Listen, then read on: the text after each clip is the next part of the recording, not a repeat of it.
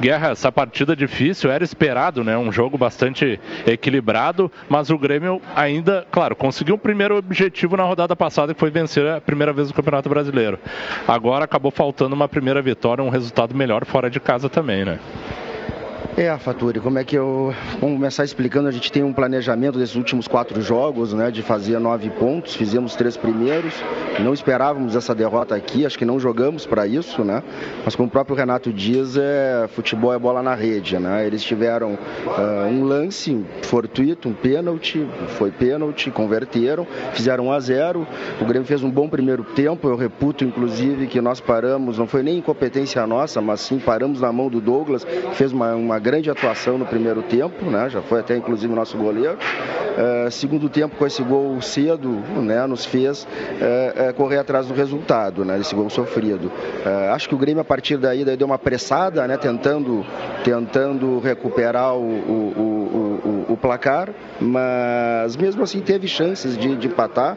Acho até que, do ponto de vista de desempenho, o Grêmio foi bem, teve desempenho, especialmente no primeiro tempo, teve no segundo algumas chances né, criadas, mas não converteu. Né, e como a gente começou na entrevista aqui, o futebol é bola na rede, a nossa bola não entrou, a dele sim, vão continuar trabalhando, mas acho que a gente sai daqui também com, com alguma coisa positiva, porque apesar de não ter tido resultado, o desempenho vem melhorando com, com, com o time bem desfalcado. Né? Guerra, qual é a cobrança que a direção está fazendo em relação aos resultados, principalmente no Campeonato Brasileiro? A cobrança ela é interna, ela é diária, só o fato de estar no Grêmio já é uma cobrança independente né, é, é, é, do, que aconteça, do que aconteceu hoje aqui. Né? Óbvio que a gente não está satisfeito com os resultados, mas a gente tem acompanhado o dia a dia, está todo mundo trabalhando Criamos que o desempenho também está crescendo, apesar do, dos inúmeros desfalques. O Grêmio fez uma boa partida. A gente não pode também tirar os méritos do nosso adversário. É, como eu dizia para o teu colega, acho que no primeiro tempo nós paramos na mão do Douglas, fez uma excelente atuação, né? senão já poderia ter saído uh, uh, uh, com o placar. e assim o jogo se transforma. Né? Ao, ao, tomar um gol, no caso fortuito, num pênalti, o Grêmio sai atrás do placar e aí eu acho que a gente apressou um pouco mais né, para tentar empatar. Mesmo assim, um pouco uh, apressado. O Grêmio teve algumas chances claras, não converteu. E futebol é bola na rede, né? Infelizmente a gente sai aqui com uma derrota. E Guerra, normalmente o campeonato que é muito longo a gente divide, mais ou menos fraciona em quatro partes, alguma coisa nesse sentido, porque também tem outras competições acontecendo de forma concomitante. E, e como é que dá para analisar essa arrancada do Grêmio no Campeonato Brasileiro? Porque o torcedor olha para a tabela, acaba sentindo um pouco e que esperança que dá para dar para ele, pelo menos nesses próximos dois jogos antes para a parada da Copa América, para que ele possa ter aí ver mais duas vitórias do Grêmio.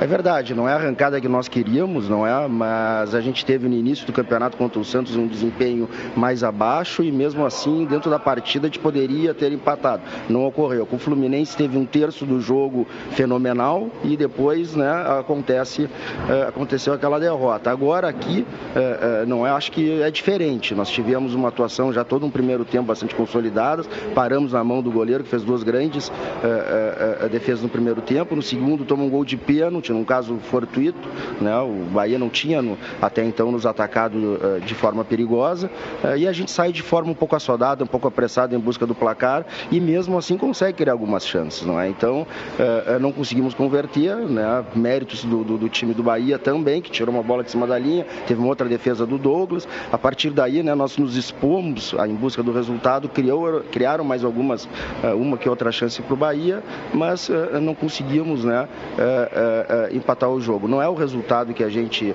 gostaria de estar na sétima rodada, mas faltam 31 rodadas, não é? Falta muito campeonato ainda. O Grêmio não deveria estar nessa situação. A gente tem trabalhado, está preocupado em, melhorar desempenho, melhorar resultado, mas falta muito campeonato ainda e nós temos, após a classificação da, da, da Libertadores e a, a, a, e a, classificação na Copa do Brasil, nós, nós separamos esses últimos quatro jogos, onde a gente né, entende que pode conseguir nove pontos em 12. Conseguimos três em seis e agora então ficou né, é, para conseguir os seis pontos nas duas últimas partidas antes da parada.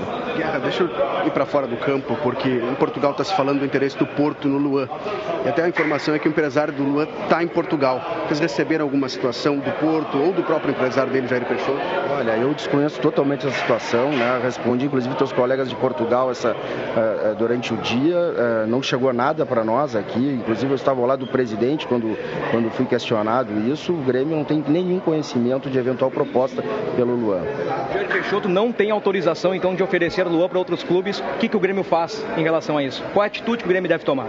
Olha, o, o, isso aí é mais uma especulação, tem que ver se isso, se isso é verdade ou não é. Não é o, o Jair Peixoto é empresário do atleta, uh, não sei o que ele, se é que ele está lá, se não está. Né? O fato é que o Grêmio não recebeu nenhuma oferta por ele.